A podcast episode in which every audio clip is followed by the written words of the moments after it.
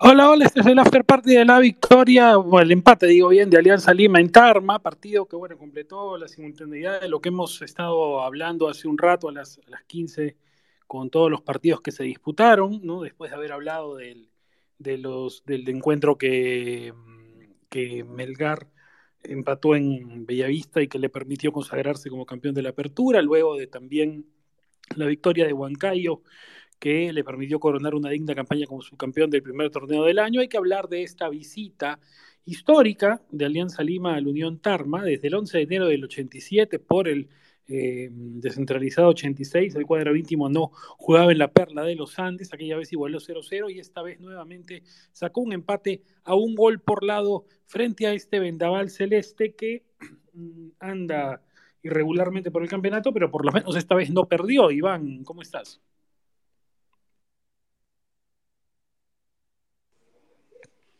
Hola, hola Roberto, hola a todos nuestros clientes de, de, Chalaca. Sí, a ver, un partido este, bastante entretenido, ¿no? Que ADT este, tenía la gran tarea de, de, sumar al menos un punto para salir de la zona de descenso y la zona de revalidación, ¿no? Puesto que San Martín, bueno, a pesar de que San Martín y Ayacucho, este, sus rivales directos hayan perdido, pero recordemos que, que Cantolao ganó, ¿no? Eso obligaba a que ADT al menos sume un punto para lograr sacar una pequeña diferencia respecto a, sus rivales directos, mientras que Alianza Lima eh, buscaba cerrar la apertura eh, dentro de los primeros eh, cinco puestos, ya que Cinciano había ganado y lo había alcanzado en la tabla de posiciones y por mejor diferencia de gol lo pasaba en la tabla con la misma cantidad de puntos. Un partido bastante entretenido que, que los goles vinieron en la segunda mitad. Por el lado de ADT lo más desequilibrante pasó por Yandesa, mientras que en el conjunto de los íntimos, este, el uruguayo Pablo Lavandera fue el que manejó los hilos del equipo íntimo.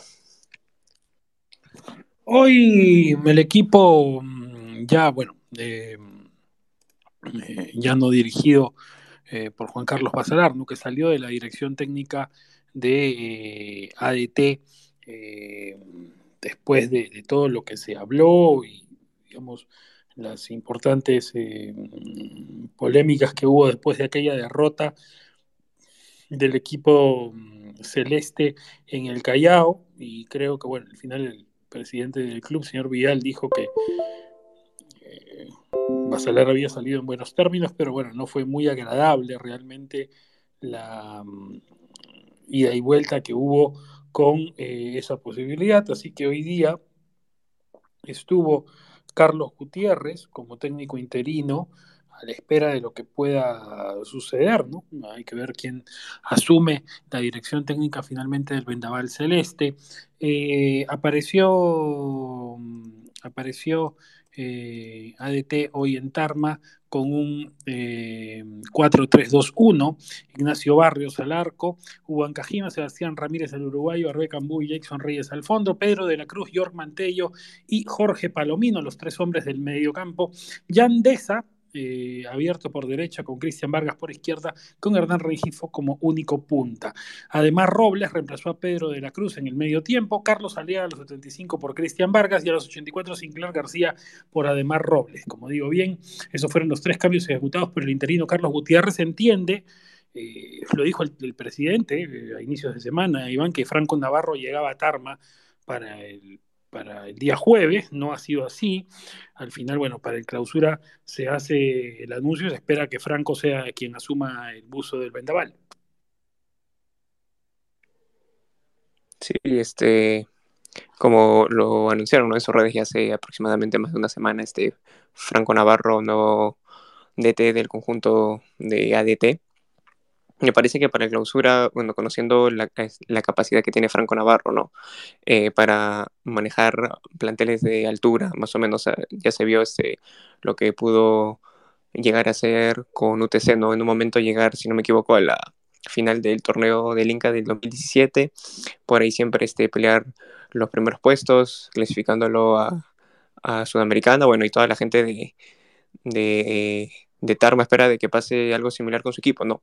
Que es algo que, que buscarán también, este, aparte, lavarse la cara de esta apertura, ¿no? Que, que comenzaron bien, este, no perdían, pero tampoco ganaban, pero al menos se mantenían dentro de los 10 primeros de la tabla, pero llegó un momento que cayeron ante Muni, donde perdieron el invicto y también perdieron el invicto de que no le hacían goles. Me parece que en la fecha 5 recién recibió este eh, tantos el, el, ADT y a partir de ahí creo que se vino abajo, no lograba sumar puntos de visita, tampoco de local. En el estadio, bueno, recordamos lo que ADT, eh, la mayoría de sus partidos para la apertura eh, jugó en el estadio, en el estadio Huancayo, ¿no? En, en, la ciudad de Huancayo y para estos últimos partidos logró jugar en el estadio Unión Tarma. Y para clausura ahí este, escuché una información del periodista que estaba encargado de la cobertura, dijo que para el clausura, eh, por el tema de las elecciones, eh, ADT va a tener que volver a ser de local otra vez en el estadio de Huancayo, porque por el tema de las elecciones este, que hay para este año, este, no se le va a permitir usar el, el complejo de Unión Tarma. Bueno, sería lamentable porque la verdad el, la verdad el, el público tarmeño está muy ilusionado con la presencia del equipo en su ciudad, es uno de los clubes con mayor arrastre en el centro del país, siempre ADT ha llevado gente de la Unión Tarma en, la Copa Perú y la verdad que ahora eh, tener el estadio apto para la Liga 1 es algo que se debe eh, solucionar. Sí había un problema con la municipalidad, bueno, temas políticos que siempre están alrededor del deporte y nunca dejan tranquilo al fútbol. Entonces, lo reiterado, ¿no? Y Carlos Gutiérrez dirigió de manera interina a ADT.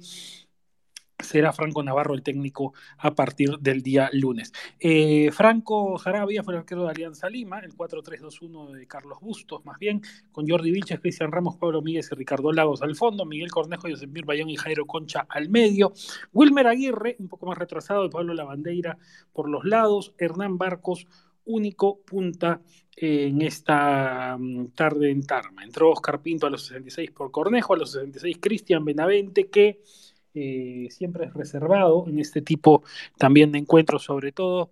Eh, ingresó por Aguirre y a los 79 Mauricio Matsuda, que viene alcanzando cierta continuidad como ingresante en Alianza por Concha.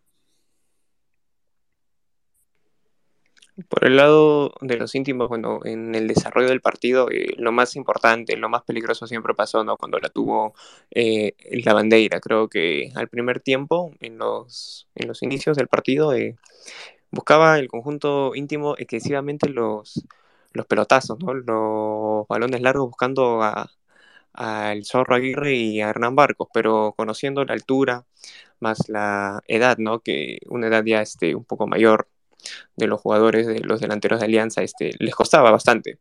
Lo mandaron del pelotazo. Este, me parece que en los primeros 10 minutos este, se molestó Bustos, porque los, o sea, los mismos volantes, Concha Cornejo, mandaban el balón largo y tampoco eran balones precisos, o sea, los mandaban a que corran y, y esos tipos de delanteros no están para correr y mucho menos en altura, ¿no? Este, les exigía que jueguen con el, con el balón al pie, tocando. Ya este, a partir de los 25 minutos Alianza este, cambió un poco su, su estrategia, buscó más este, el juego asociativo, ¿no? que se le conoce a Concha, con Cornejo, con la bandera y así, este, mediante ciertas paredes, triangulaciones por la derecha, con las subidas de, de Vilches y de Lagos, este, lograr un poco de, peligro. Y la segunda mitad, eh, Alianza mantuvo el mismo esquema.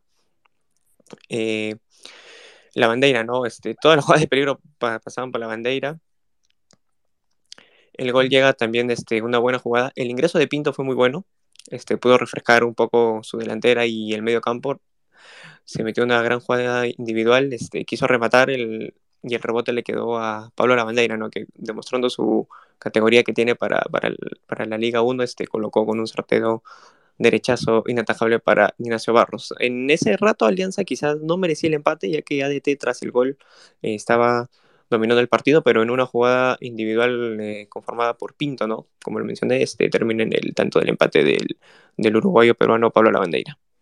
Interesante eso de Pinto, ¿no, Iván? Que es un jugador del que se tiene bastante expectativa. Eh, hombre formado en la Universidad San Martín, que ahora eh, tiene la posibilidad en el cuadro íntimo, es una apuesta de largo plazo de Alianza su fichaje, que pueda tener mm, ya también continuidad en el ingreso en filas íntimas, ¿no? El gol de apertura lo marcó Jorge Palomino, un muy buen volante, trajinador, en el centro campo, el centro del campo de ADT, un 8 típico, ¿no? Que va y viene, esta vez desde primera línea. Fue importante Palomino en la, en la, en la finalísima, ¿no? En la Copa Perú, eh, en la etapa nacional. Eh, Palomino a los 58 abrió la cuenta y la bandera, tenemos otro hombre de las mismas características, ¿no? Dos volantes de ida y vuelta. Eh, la bandera a los 73 prolongó su muy buen momento en filas íntimas con un golazo para igualar el tanteador. Sí, sí, la bandera era el jugador más importante en Alianza. En el conjunto de ADT, lo más peligroso pasaba por el justamente ex jugador de Alianza Lima, ¿no? Yandesa, que en la previa del partido comentaba de que, de que no le tenía tanto cariño a Alianza, o sea, de que no le guardaba tanto cariño a Alianza y él dijo, y creo que tampoco Alianza me guarda un poco de cariño a mí, ¿no? Y creo que es por los, por un tema, bueno, ya creo que conocido ¿no? los temas extra, extra deportivos él, que pasó. Él, es un personaje, ¿no? De esa, pero bueno, la verdad es que también la verdad a veces demasiado, se, se habla demasiado más de él de lo que se tendría que hablar, ¿no?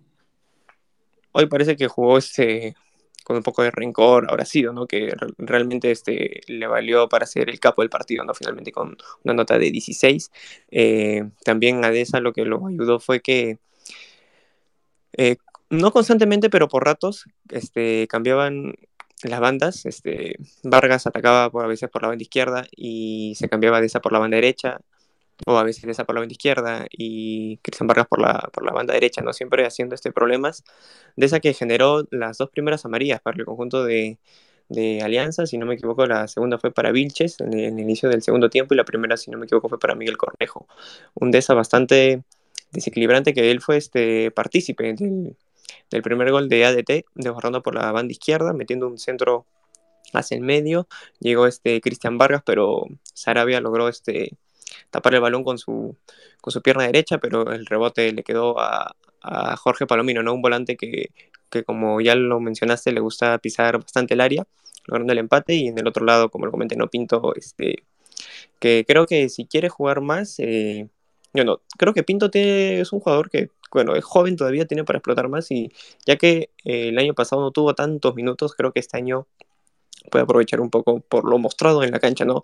A pesar de lo que juega, que no juega este, mucho, juega este, aproximadamente 20, 15 minutos en algunos partidos, creo que en esos 15 minutos está demostrando que tiene la capacidad para pelear, este, o sea, para salir en banca al menos, porque no creo que lo pongan de titular para, para el torneo de clausura. El que no anduvo bien fue el juez del encuentro, Daniel Ureta, le has puesto 0-8. Eh, y es reiterativo, porque la otra vez, recordarás, Iván tuvo problemas Ureta en, en el Callao, ¿no? Con, el partido municipal con. Eh, en el empate, en el partido municipal que el municipal le ganó a Cantolao, con una jugada polémica con el portero Limousin, y también lo jalamos esa vez y ahora tiene 0-8. Eh, amonestó a Sebastián Ramírez y a Jorman Tello en ADT ¿no? Tello, que parece que vuelve a Binacional para clausura. Y bueno, en Alianza Vilches, Jordi Vilches, Pablo Míguez, Ricardo Lagos y Hernán Barcos. Eh, los eh, que vieron en la María de parte del juez Ugreta, que repito, eh, han tenido una floja performance. Las jugadas polémicas, bueno, no polémicas, ¿no? porque fueron jugadas este, que eran penal, ¿no? La primera fue este, un penal este, que cometió Cristian Ramos, si no me equivoco, que le toma un, disparo y le choca en la mano. El segundo es un penal que le cometen a, la bandera que está en el borde, está en el área, ingresando al área, este, hace una gran jugada individual haciéndole este, una pequeña guacha a Sebastián Ramírez y lo toma con el brazo en el cuello, le pone todo el brazo en el, en el pecho, haciendo que se caiga, pero eh, el árbitro Ureta dijo que se pare y la increíble fue la, tercera jugada polémica, un centro por la izquierda, si no me equivoco, de, de Deza nuevamente para Rengifo, que llegaba libre para con un cabezazo cambiarle la dirección del balón hacia de donde venía y Ricardo Lagos este, logra desviar el balón, pero con la mano con la mano derecha, un penal recontra claro, este, se levantó toda la banca de, de ADT a reclamarle al árbitro, pero para el árbitro dijo que nada, que pensó que le había chocado en el abdomen, por eso la nota de un 0-8.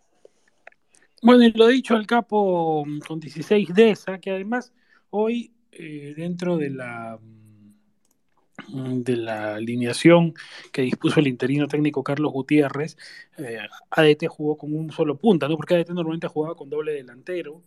Hoy estuvo Aliaga en la banca y Rengifo en el ataque. Deza vino de más atrás. Entró además Robles y salió, ¿no? Robles para, para soltar el medio campo y pasar a jugar 4-2-3-1. Eh, y al final Robles salió para que entre Sinclair García, que sí es el habitual ingresante en esa segunda línea de volantes. También entró Aliaga, ¿no? Un momento en ADT, pero claro, con Deza cambia un poco la fisonomía de ADT. Eh, es un opuesto a Vargas. Vargas es un talentoso jugador que ya se lo ha visto pues, en Alianza Atlético con su capacidad de desequilibrio, incluso alguna vez en la Liga 2 marcó el gol del año, ¿no? llevándose a medio mundo. Eh, y, y, Endesa tiene un buen espejo, ¿no?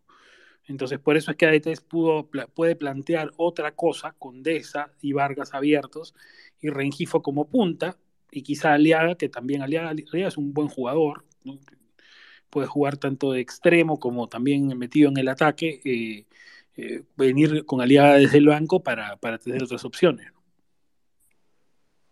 Sí, creo que esta formación, ¿no? Como mencionas, con desabierto por un lado y con Vargas por el otro, creo que va a ser, este, bueno, hay, eh, hay que ver cómo formará Franco Navarro, ¿no? Y recordemos que Franco Navarro, quien conoce muy bien esa, esa Yandesa, ¿no? Que lo tuvo en, en el UTC, en, en, UTC en el año 2019, ¿no? Que, que pudo sacar lo mejor de él, no pudo este, recuperarlo, por decirlo así, de una cierta manera, y veremos que con la llegada de Franco para el clausura, que es un DT que él bueno, según lo que ha dicho que lo, lo aprecia mucho, ¿no? Veremos este, si se puede desarrollar más este, el potencial ¿no? que se le conoce al, al polémico Yandesa. Bueno, vamos a ver entonces cómo nos se organiza todo con esa, con esa situación, a ver qué eh, termina decidiendo Franco para su equipo. Gracias a los que nos han escuchado con este after party que cierra el trío de, entregas de, las 15, ahora a las 20 eh, juegan Universitario UTC en el Monumental, más tarde Daniel Reate y Luis Adrián Pérez nos hablarán de ese encuentro. Que cierre la apertura, por supuesto. Ya hablamos, chau.